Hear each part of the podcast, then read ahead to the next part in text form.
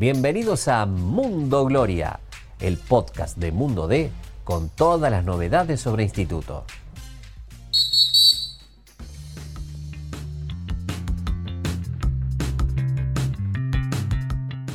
¿Qué tal? ¿Cómo les va? ¿Cómo andan? Bienvenidos a un nuevo podcast de Mundo Gloria. Y estamos hoy Hernán Laurino junto a un invitado más que especial, uno de los hombres que más conoce desde hace un montón de tiempo todo lo que tiene que ver con el mundo instituto y sobre todo una persona muy querida por todo el ambiente glorioso, Cholito, ¿no? Como, como andas, y la verdad que me estás cumpliendo hoy un sueño. Es casi un micro radial lo que vamos a tener hoy, como decíamos, una eminencia de lo que es instituto, de lo que es el comentario eh, deportivo en Córdoba. Y siempre la gente en el entretiempo quiere escuchar eh, lo que dice el pescado, porque lo que dice el pescado es lo que va a pasar después en el partido. Así que bueno, un gustazo tener acá a Daniel el Pescado Ferrer, comentarista histórico de Instituto. ¿Cómo andas, Pescado? Bien, muchachos, muchas gracias por la invitación. Eh, no es fácil para mí. Se lo decía al presidente de Instituto a, a tres meses de haber asumido, cuando tuvo la deferencia de llamarme para tomar un café. Tampoco tiene por qué hacerlo no hay ningún mérito por detrás, pero la misma alegría que tuve ese día de poder expresarme, cuando él recién arrancaba la, y dar mi opinión fundamentalmente de lo que es comunicacional, que es lo que más uno conoce, la misma sensación de alegría de que ustedes se hayan acordado de este humilde servidor. Es que son, Daniel, casi 35 años, ¿no? Siguiendo instituto. Entonces, una palabra por demás autorizada para analizar el, presente, para tratar de explicar por qué pasan las cosas que pasan y sobre todo por ahí para tratar de anticipar algunas cosas que vendrán, porque como que da la sensación, como aquellos maestros del, tipo de Víctor Vizuela, vos mismo, que antes de que pasen las cosas, las contás en la radio. ¿Sabes qué pasa? Que aparte de los 35 años de hacer periodismo siguiendo instituto, entre transmisiones y programas diarios, hay otros 35 años de hincha en la tribuna. Entonces uno, al almacenar tanta experiencia, cree, por lo que he chequeado todos estos años, cree sintetizar un poco el sentir del hincha que no se puede expresar por un medio. Y eso a mí me ha dado una seguridad, porque no estoy hablando desde el desconocimiento, estoy hablando desde la profundidad de una barra que me sacaba porque era el único rubio de pelo largo, te buscaban para agarrarte en ese tiempo. Estoy hablando Liga Cordobesa, la cancha de Sportivo Belgrano, al gringo, al gringo. Y venía Fabián y su tropa y me salvaban. Haber sido eh, el orgullo de todos estos muchachos de que eh, uno haya podido estudiar, no era fácil, no era fácil. Recuerdo la última vez que me crucé con Fabián hace pocos años, poco antes de morir eh, eh, la alegría que me, manifestaba era como que hubiese llegado a hacer algo por el club importante y trascendente en los medios, un producto de ellos, de la Barra de la Gloria, que tristemente ha sido desvirtuada por esta lucha absolutamente tonta para que una institución como instituto tenga dos barras separadas. Esa era una de las cosas, Pescado, que quería consultarte hoy, porque vos sos de aquellas personas que vio nacer a la barra de instituto. ¿Qué sentís hoy al, ver esta me cuestión? Duele, me duele, me duele porque eh, no se crean ustedes que éramos todos carmelitas descalzas en aquel tiempo. Pero a la larga, más allá de circunstancias, de algunos periodos, que los más jóvenes querían copar, esa, la barra de la gloria primero el club. Después afuera, si bien yo no vivía en el sector de ellos, vivía en otra parte de Alta Córdoba, este, se resolvía afuera. Y cuando yo veo que se trasladan los problemas de afuera adentro, y a mí me parte el alma que uno cante A en una punta y el otro cante B en la otra. No nos merecemos como club esto. Y menos en este momento donde el instituto está en una etapa de crecimiento que costó sangre, sudor y lágrimas poder llegar a donde está el instituto hoy. Y lo repito, sangre, sudor y lágrimas. Y cada palabra de esa tiene un contexto. Costó sangre porque hoy pagar una cuota, ir al club, seguir un club, es, es onerosísimo. Hay gente que saca de abajo de las piedras y no se merece esa falta de respeto. Así que desde acá si de algo sirve, por lo menos canten la misma canción cada vez que Instituto sale a la cancha. Hermoso eso, ese mensaje, eh, Daniel. Yo te quería preguntar, está buenísimo lo, que vos decías de venir de la tribuna y pasar a tener el micrófono en la mano y poder, y poder decir... ¿Cómo haces?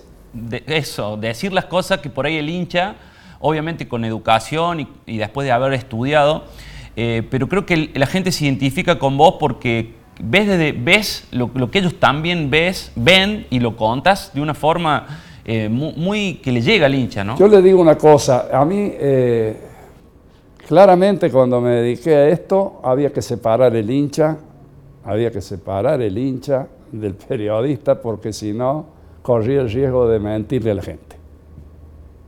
Fue una cuestión de parcialidad. ¿Me entendés? Me llevó más de cinco años.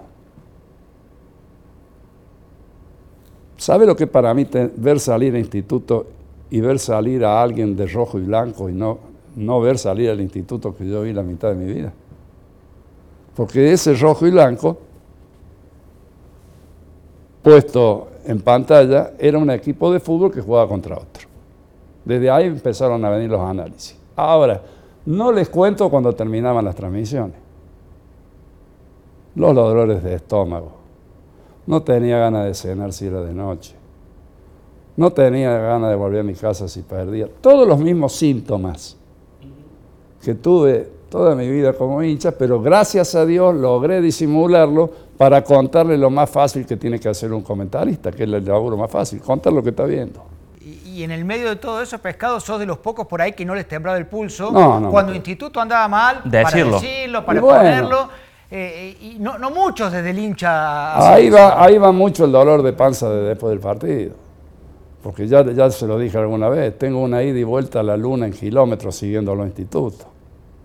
Y si me pongo a sumar, no sé si no llego a los 800, 900 mil kilómetros. ¿Me entendés? Y, y, no era grato, por eso hay que valorar lo que tiene instituto hoy. 17 años, por ejemplo, más lo de antes, más lo de antes, ¿no? Volviendo mil de ida y mil de vuelta, dos mil kilómetros. Así como fui feliz cuando llegábamos a las canchas del país y los propios colegas de otras provincias nos felicitaban porque se, me contaban que se dejaban su trabajo para ir a ver el equipo de Dybala. ¿Me entendés? Ese orgullo que vos sentís, te lo y, y hemos estado pescando en canchas donde el instituto no dejaba nada, ¿no? No mostraba nada. No, no mostraba nada. En esos años nefastos de, de, la B Nacional Eterna. Y había que ir lo mismo, porque es la profesión, porque es la pasión, porque es la que me gusta pero era triste, era, era horrible tener que, volver con la cabeza gacha y sabiendo, nosotros los que trabajamos de esto, por lo menos los que me rodean a mí, yo hoy estoy con el turco Samir en, la radio de Show Sport. Le mandamos un saludo de paso sí, al por turquito. Supuesto. Él, me abrió las puertas cuando yo tuve que irme de, decir, pues por motus propio, de Radio Impacto, donde estuve muchos años. Un saludo para Carlos Gómez también, que me acobijó durante tantos años. Pero ahora ni el turco, ni yo, ni muchos de nosotros que estamos en esto vivimos de esto. Que este es otro secreto, el no vivir de esto. Porque también te permite estar liberado de compromisos. Porque cuando vos estás atado al vivir de esto, de una pauta publicitaria de esto, corres el riesgo. Y yo lo corrí varias veces en el club. Y no lo acepté. No lo acepte no por buen tipo, sino porque hay algo que te vas a llevar a la tumba, ustedes que son jóvenes todavía a lo mejor no lo valoran en su dimensión, que es la huella que vos dejaste. La plata que vos dejaste o no dejaste, cuando estés allá abajo no cuenta. Pero eh, el, ver a los pibes tuyos eh, caminar bien por la calle, eso no se paga, muchachos, eso no se paga. Y he sido tentado varias veces, sí, he sido tentado varias veces, varias veces hasta por presidente de mi club. Y no trance porque hay un deber superior. Yo esto no lo hago para ganar plata. yo no vivo de esto. Yo pierdo plata con esto. Claro, porque cuando no nos hacen un canje hay que pagar el pasaje. El turco tiene que salir fuera de su trabajo en las horitas que le quedan a buscar algunas publicidades porque él está haciendo los pasos míos para poder tener un programa diario en radio, para poder tener un programita en la tele, para mantener esa bandera. Para poder hablar de instituto. Para tener que pedir permiso en el laburo para irse entre semanas sacándole días a sus vacaciones. Esto no es joda. Entonces lo menos que vos podés hacer es ser consecuente con vos mismo. Eso está claro. Así que desde ese punto de vista, yo si, algo me, pongo de, cocarda, es que he logrado ser un tipo creíble. Alguien me dijo una vez, pero ¿por qué pescado te negas si todo hombre tiene un precio? Sí, pero yo todavía no encontré quien me pague lo que yo creo que valgo. Y va a ser muy difícil a esta altura que la cifra que me pongan me mueva un poco, ¿no? Te, escuchaba Pescado recién decir, hay que valorar lo que tiene Instituto hoy. Sí, y, yo noto como que el mundo Instituto se divide entre aquellos que por ahí son muy críticos, que armamos un equipo que por ahí no da la, talla de lo que uno ah. imaginaba, y entre aquellos que dicen, tal mal no estamos, estamos fuera de la zona de descenso, hace mucho que no estábamos en esta categoría, esto es un proceso. Desde tu óptica, tu experiencia, ¿cómo analizas el presente instituto? El hincha del fútbol, desde mi periodo de hincha y la pasión, es eh, la zanahoria delante de la tortuga. No se conforma con nada. Nada. La noche del ascenso con estudiantes de caseros era el mundo iluminado y hoy te vas a quedar en primera y cuando pierdas dos partidos y estés lejos de alguna copa te van a entrar a insultar. Este es el juego. Y en eso yo con Juan fui eh, en aquella charla de varias horas que tuvimos, cuando él recién empezaba, desde mi óptica, de lo que yo conozco, le dije, uno de los secretos para ser un gran dirigente, además de la gestión, porque él es un muchacho preparado en gestión, es comunicarle a la gente las cosas que pasan en el club. Y ustedes han sido vehículos muchas veces de lo que pasa en el club a través de la palabra de él. A la gente no le oculte nada. Instituto ha sido un club muchos años, y yo lo viví en carne propia en los 70, de que los problemas de instituto se arreglaban de la puerta para adentro. Me lo hicieron notar y me lo hicieron saber. Con el Comodoro Gutiérrez a la cabeza. Sí, me lo hicieron saber. Una noche yo venía de la facultad con mis 40 años, vi la luz prendida, miércoles había práctica, entré a la platea a mirar y estaba ese séquito sentado en la platea. ¿Qué haces pescado? ¿Cómo anda? Bien, bien. ¿De dónde venís con los libros de la facultad? ¿Y qué estás estudiando? Ciencia de la comunicación, periodismo. Eh, otro HDP más. ¿Perdón? Y sí, Acá no va a tener posibilidades porque los problemas de instituto acá se arreglan de la puerta para adentro. Eso costó que otro presidente un día me dijera, armame una, un almuerzo con Ángel Estíbal.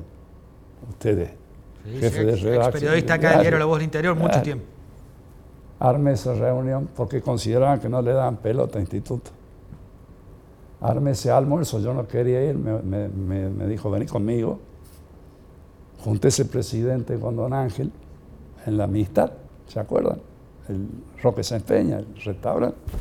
Que después me acuerdo yo, la, la hija se casó con el negro Rentera, en su tiempo. Y preguntó por qué instituto no le daban bolilla. Y la respuesta fue muy clara esa pregunta se la tendrían que hacer ustedes mismos. Y hoy yo veo un club de más puertas abiertas, veo una prensa que funciona, veo una prensa que funciona, con Lucía a la cabeza. Hoy estoy disfrutando, después de tanto tiempo de penurias, estoy viendo un crecimiento salvando las distancias, o no tanto, con aquella década del 70 donde vi explotar el club. Estoy viendo las obras, estoy viendo lo que va a perdurar mañana más allá de una campaña. Estoy viendo una buena dirigencia, seria. Y a mí eso, más allá de lo que pueda ser mis críticas, que las seguiré haciendo, tengo algunas varias para hacer, me hace sentir muy cercano a aquella época cuando lo veía don Ángel Sandrín con una máquina cavando el pozo de la pileta. Cuando se vendía a Mario Kempe y hacíamos una tribuna. Y no había inflación. Era todo más fácil. Entonces todo eso me trae a mí a, en vez de estar pidiendo que este cuadro, que el otro cuadro, que, armemos, que compremos, que traigamos, que nos sirven, que esto, yo prefiero disfrutar este momento. Que para mí en un momento dado me dije, te vas a morir sin verlo de nuevo en primera. Y hoy estamos en primera. Que hay que mejorar, que hay que mejorar el generador futbolístico de instituto, la generación de fútbol de mitad de cancha hacia arriba, no me cabe ninguna duda porque las carencias de gol de instituto han sido factor fundamental para que no tengamos siete, ocho puntitos más. Y esto hay que resolverlo con capacidad, con el fe de Besones, con la gente que sabe. Pero uno viene tan quemado que ver trabajar con seriedad, que debería ser lo normal, parece una cosa de otro planeta. Y yo creo que ver casi 40.000 socios en un club que hace dos años tenía 1.500, no es gratuito. La gente ha dado un voto de confianza en una época donde tenés que elegir entre comprar azúcar o comprar pan, ir a pagar una cuota de 6, 7 lucas, 5, lo que sea, más los abonos, más esto, más lo otro, es realmente un respeto que se le debe tener a esa gente, que todo lo que haga la dirigencia va a ser poco para darle el valor a esa familia que solo ellas saben lo que se privan para poder ir un fin de semana a ver a la gloria. Pescado, recién hablabas de, esa charla que tuviste con Juan eh, antes de asumir, muy linda, muy eh, sin, obviamente, respetando la, intimidad de esa charla de café, pero ¿sentís que hay cosas que le dijiste en ese momento que sucedieron después? Sí, claro, y que la veo que la, la hace, hablar con la prensa. Siempre fue mezquino el dirigente hablar con la prensa. Siempre, ¿y, qué digo yo? Hoy no es la época de antes, hoy están las redes. Entonces, si vos no comunicas, empieza el rumor. Y el rumor se corre, y el rumor te tapa, y el rumor se traslada. Recuerdo que Juan dijo algo así como que Instituto tenía que dejar de ser mala noticia. Claro, bueno, es lo que te estoy diciendo. Cuando, cuando planteamos aquella charla, que está marcando también un punto importante. Primero les digo, en 35 años, la primera vez que un dirigente tiene la, dignidad de llamarme humildemente a tomar un café. Esto significa que el hombre, el hombre, viene previamente a lo que es hoy, viene tocando puertas y, busca, escuchando. Esta es la palabra clave, muchachos. Tenemos que escucharnos aún en el club. Hay que escucharse. Es recopilar conocimiento claro, Yo conozco al padre, a Mario, lo conozco al, abuelo Toto, conozco toda esa familia. Y tendrá su defecto como los tengo yo, pero han sido institutenses de toda la vida. Entonces no podía ser menos Juan Manuel. Con todas las carencias del aprendizaje, de la propia carencia de experiencia que va a tener que acarrear todavía. Y eso te quería preguntar, ¿a dónde ves que puede llegar él como presidente? A donde él se lo proponga, porque tiene dos factores a favor. Tiene un buen entorno, tiene juventud, y si me da un tercer aporte y no se me desvía del rumbo, tiene gestión. Cuando vos reunís esas tres cosas en un momento tan difícil para toda la sociedad, no es poca cosa. El instituto no tiene Mesías, instituto no tiene gerenciadores, instituto no tiene personas de billeteras gordas, gordas,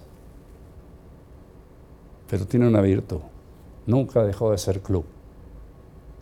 Y solo los que estuvimos ahí dando vueltas sabemos lo que costó de estar por penales a paso a caernos a un federal, hasta lo que costó por mérito de varios dirigentes a lo largo de la historia, que también hay que decirlo, de que nosotros hoy seamos el único club impoluto de la ciudad de Córdoba.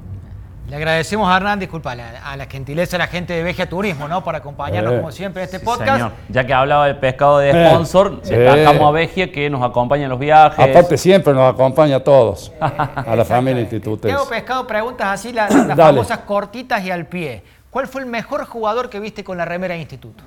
Mario Kempe. Mario Kempe, imagínese, sin lugar a dudas. Fuera de serie, ¿no? Da en su época. Mario Kempe. Casi me muero la noche que lo vendemos. Yo sabía que lo vendían. en un amistoso con Central, después de salir campeón Central, lo traía Grigol siempre a la cumbre. Hicimos un amistoso, el Instituto había salido campeón, Saldaño, Ardiles, Kempe, Beltrán y Ceballos. Y se hizo un amistoso en Alta Córdoba y venían a verlo a Kempe. No eran ninguno giles. Ah, y no la tocaba, ¿viste? Y nosotros chocho. En la tribuna que hoy la máquina de escribir había un montículo de tierra, ahí nos parábamos con la barra.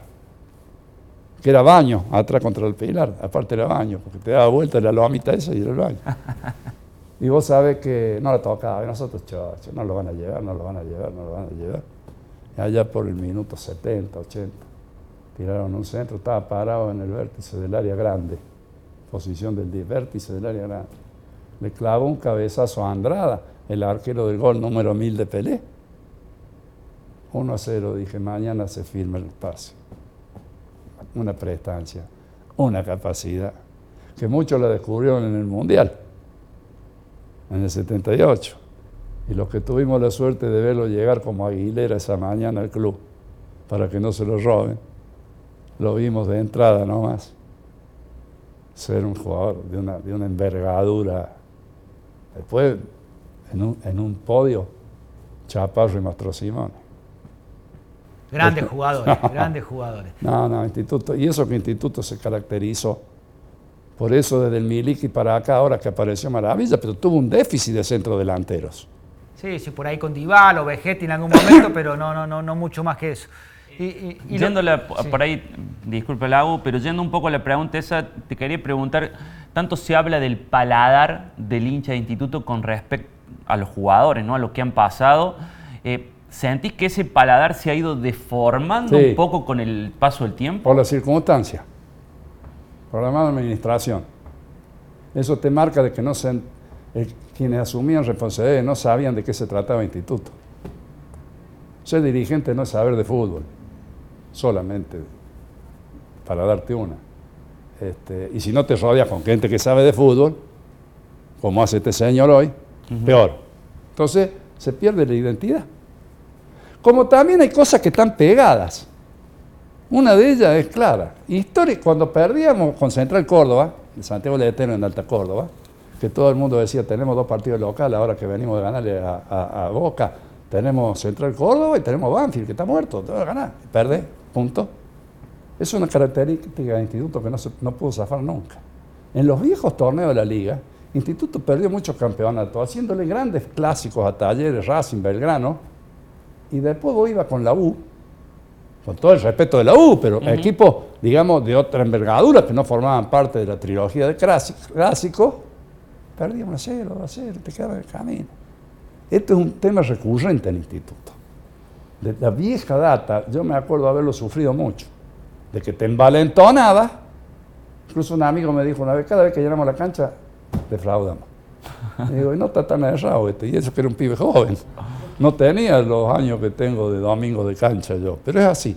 Pero es parte de la historia, cada club tiene su, Su mística. su, su identidad. Lo que, lo que está recuperando Instituto ahora, eh, a partir de estos dos años últimos, va retomando, no es fácil, el perfil anterior.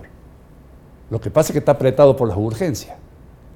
No podés pedirle vos que juegue. El- el- el- la, la platea de instituto es brava. De instituto brava. Y, y es de paladar fino. El instituto ha tenido de Beltrán para acá, que yo me acuerdo del viejo Avendaño. Después perdés campeonato, perdés, sos demasiado lírico, llámale como quieras. Pero el paladar del hincha instituto, así como el de Belgrano en la lucha, la de Talleres siempre se distinguió por, por, por tener buenos jugadores y comprar buenos jugadores. Vos desde abajo, lo que tenías era buen fútbol. A mí me pasó con la escuela Presidente Roca en la década del 70. Yo me iba en el bondi de Alta Córdoba hasta la Ruta 9, en aquel tiempo era un safari, a ver a escuela. ¿Por qué iba a ver a escuela los sábados a la tarde? Porque daba gusto verlo. Había buenos jugadores. Claro, después era una escuela. Escuela es una escuela de fútbol. Después perdía, no ganaba el campeonato, pero ¿quién te priva del deleite de ver jugar a esos equipos? Entonces elegí vos. Ahora, vos sos resultadista y te va a ser jodido ser hincha de instituto. Tenés que valorar todo. Y el momento que hoy vive este club, impensado hace dos años, pensado hace dos años, acompañado por el básquet, acompañado porque mucha gente no lo conoce y hay que patear el club. Las casi 20 disciplinas que se están desarrollando a un altísimo nivel allá adentro. Es dificilísimo hoy en día sostener disciplinas con los costos que hay. Entonces yo soy feliz con esto. Claro que quiero asentarme en primera y después empezar a mirar más adelante, pero es que no estamos en época de, hacer un edificio en cuatro días. Apenas estamos en una sociedad que nos permite comprar un ladrillo por mes. Esta es, creo, la reflexión final para un club que está tratando de volver a encontrar su identidad y me parece bárbaro. Te hago pescado una de las últimas de mi parte, agradecerte la gentileza, el tiempo que te tomaste. Me decías hace un rato que palabras más, palabras menos, tenías miedo por ahí de morirte sin ver otra vez el instituto en primera.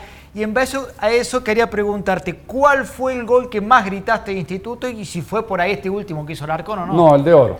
El gol de oro del Tano Rigio, Almagro. Porque no quise transmitir.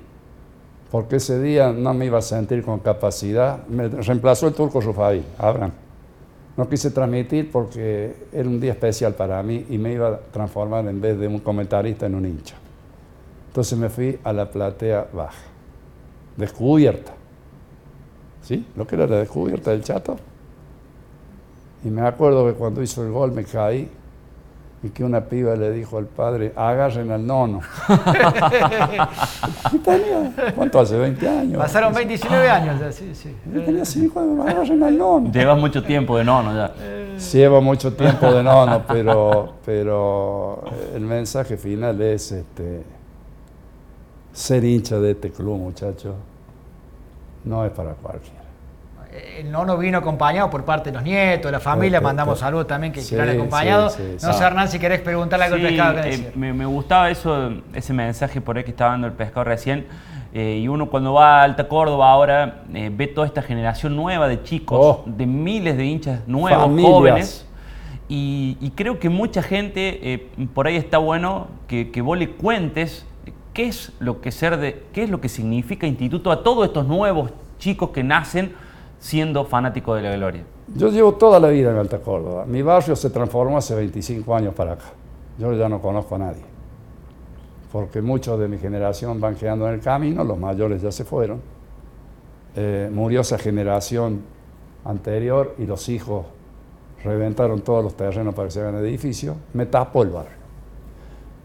Y un día me miraron con cara de desprecio cuando yo llevé una, una, se me ocurrió una cosa, cuando veía la eclosión de edificios, promoví, caí con la idea, que por qué, habiendo el cambio que se producía en el barrio, donde muchos chicos iban a ir a los tres o cuatro colegios tradicionales del barrio, Corazón de María, del Carmen, Manuel Lucero, ¿por qué, le digo, no hacen una cosa?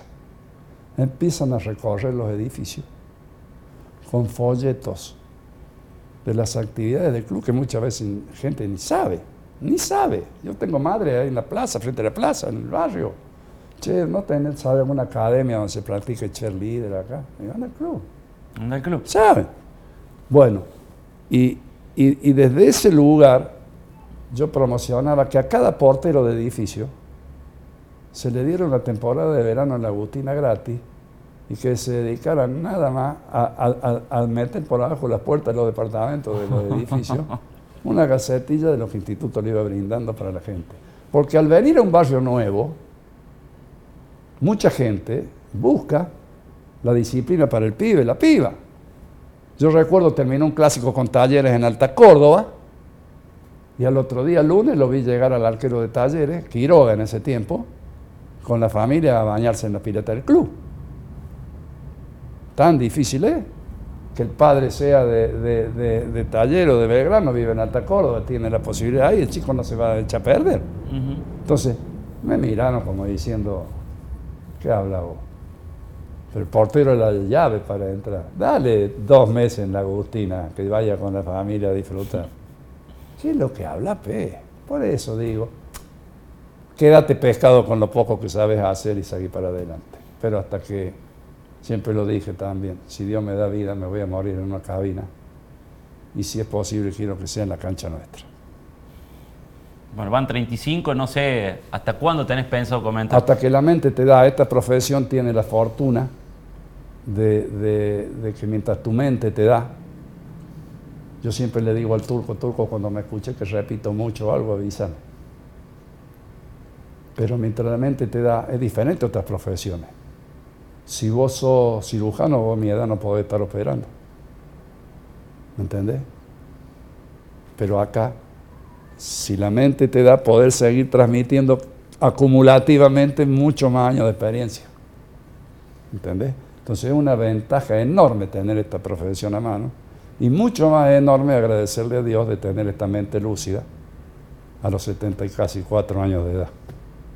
Por eso, el destino mío lo va a marcar la divinidad, lo va a marcar la salud, porque de otra manera va a ser difícil que me saquen de una cabina, porque quiero seguir incluso enseñándole a los jóvenes, y eso va a ser a través del libro, que ya este año indudablemente tendrá que salir, donde están los testimonios de toda la lucha que hubo que hacer para traspasar este cambio de época, de una época de tirar cables a una época donde con una cajita así te escuchan en Australia, en Irlanda y en cualquier lugar del mundo. ¿Sale el, libro, tiene nombre ya? Atento a estudio. Atento a estudio. Es la palabra, las dos palabras que más pronuncié en mi vida, que no salían nunca las transmisiones. Para el cierre, entonces, Pescado, adelantanos alguna anécdota, no sé, yo, tengo algunas en la cabeza, no sé si estarán todas en ese libro, ¿no? La que vos quieras contarle ahora al hincha de instituto, que nos aguantó hasta acá hasta el final, de, las más divertidas que te ha tocado acompañando a la Gloria. No sé si algún día que por ahí le mentiste a tu mujer y le llevaste engañada a Chaco a un partido. Sí, esa, esa. ¿Cómo fue esa de Chaco? Yo creo que si fuera una piba de hoy no me deja ni la foto. ¿Vos qué le dijiste? ¿Que se iban a pasear a dónde? No, yo no le dije nada. Nosotros estábamos criando dos chicos chiquitos, uno que caminaba, el otro era un bebé. Tenía un Fiat 600 con el que yo laburaba. Con la venta de calzado, no sobraba una moneda. Y nosotros jugábamos en el Chaco. Con Chaco Forever, imagino. Claro. Entonces el partido era un domingo. Yo el viernes levanté, viste, el fitito tenía el baúl adelante puse pañales, porque en ese tiempo no había descartable. Puse pañales, puse una mamadera, puse un coso con leche, ya. Y ese viernes a la noche le dije a mi señora, no, el viernes a la tarde. Le digo, ah, bajé el asientito de atrás del FIA, puse un colchoncito, todo esto sí que nadie sepa, porque ahí iban los dos, el que acababa de caminar y el otro que tendría tres meses. Y le digo a mi señora, Ana, le digo, vamos, a, vamos con los nenes, prepararlo, digo que vamos a, cobrar. Claro, la gringa sentía la palabra cobra. Se subía. Eh, imagínate, en las carencias. Y subió al auto, pusimos los dos nenes atrás, en el fitito, pleno diciembre. ¿Y a dónde vamos a cobrar? Le digo, a Piquillín. Yo vendía en el interior. Claro, cuando se va haciendo la tardecita, traspaso Piquillín. Entonces me dice, ¿me iba, a cobrar acá en Piquillín? Sí, le digo, pero saben, me acorde, el, cliente que tengo en el rollito cierra más temprano. Vamos de allá y vuelve. Pase al rollito. La chica ahí ya de noche se dio cuenta. Me dice, bájame en el próximo pueblo, cara dura, ¿dónde juega instituto? Ya, ya me lo imagino. ¿Cómo querés? Si no tienen zapatillas los chicos, la vieja historia. Ya era tarde. Ya estaban llegando Chaco. Y fuimos al Chaco. Por supuesto no me dio ni cinco pelotas todo el resto del viaje. Silencio total. Amaneció con la radiacita, íbamos llegando. Amaneció con 46 grados esa mañana. Imagínate los jejenes de este tamaño fuimos a parar a una pensión donde esos, esos ventiladores que hacen ruido, sobrantes, no daban abasto. La logré subir al auto con los nenes y meternos al hotel donde estaba el comodoro y toda la gente por el aire acondicionado. Y a las 2 de la mañana del sábado al domingo empecé a sentir bocinazo. Como no se podía dormir por los picaduras de los bichacos los 35 que habrá habido la noche, dije, esa es mi gente. 102 colectivos, muchachos. ¿Escucharon? ¿Quieren que les repita? ¿Cuántos? 102 colectivos fueron al Chaco y les voy a decir por qué. Porque el auto me soplaba el radiador del fitito. Entonces me fui al negro Fabián, domingo a la mañana, estaba la concentración de micro. Le dije, negro, tengo un problema, no sé si llego de vuelta, estoy con los nenitos, estoy con Ana. ¿Qué hago? Mira, dice, son 102 colectivos. Agarra la ruta apenas termine. Yo voy a avisar, si te vemos, te atamos, te traemos, no cargamos a tu mujer y los chicos. Raja. Y raje, pero a 50 por hora. Y echándole agua de un bidón cada rato. Y cuando llegué a Córdoba, a las 11 de la mañana del día siguiente, me habían pasado 93 micros en la ruta, o sea que eran los 102, faltaban algunos. Cada uno que pasaba en la noche me prendía las luces, yo le sacaba el dedo y seguían, estaban todos avisados. Esa cantidad de gente movió el instituto al Chaco. Al Chaco. ¿Dónde está esa gente? La pregunta que me decía hasta hace dos años yo. Le echaron del club. La, corrieron. Historias como esa, Hernán, la van a poder leer en, tu estudio. Yo, la verdad que no ve las horas de leerlo. Yo cierro, cierro, esta hermosa charla, que bueno, ha sido más una charla de café que una entrevista. Así tiene que ser. Eh, cierro pescado preguntándote en ese libro, en ese, cuando uno abre la solapa y dice quién es el autor, quién es, qué, qué va a decir ahí, quién es el Daniel el Pescado Ferrer. El agradecido eterno a, su, a la madre de sus hijos sin ella. Es imposible porque, ¿sabe lo que era irse el sábado, volver el domingo y no tenía un mango porque el otro día tenías que pagar Entel, que era la compañía telefónica de las horas de transmisión, más a la radio? Anda a preguntarle a ese hijo mío que está allá afuera que el padre le va a hacer una tortilla de papa, te mata. Los criaba tortilla de papa, porque había que pagar la radio. Entonces, ¿a quién quiere que le deba todo? A ellos, a la familia. A mi mujer, los chicos eran manejables a ella. Ella me, me, me, bancó en todo. A veces con gusto, a veces con disgusto. Porque ustedes saben que en esta profesión, además de ir y volver seco a veces, volver seco, te la gastaba, porque no conseguimos canje, había que pagarlo. Además de todo eso, no estaba sábado y domingo en tu casa. O sea que los días que podía estar con la tampoco. es muy cruel, no es fácil si me pongo a analizar los cumpleaños, bautismos, sepelio y de todo lo que te priva siguiendo esta profesión. No es para cualquiera. Ha sido un gusto, Hernán, escucharlo al Pescado Ferrer. Nos reencontramos la semana próxima y Pescado, bueno, que sea con mucha gloria lo que venga para vos. El abrazo de siempre y a sus órdenes, para los que ya saben, ustedes necesitan. Y vamos para los 40 años de comentarios. Y vamos para los 40, si Dios quiere, y más. Ojalá, ojalá sí sea. Hasta la próxima. Hasta la próxima.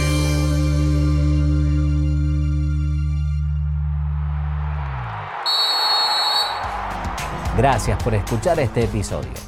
Te invitamos a visitar mundode.com.ar para estar al día con todas las noticias sobre la gloria. Nos encontramos de nuevo la semana que viene.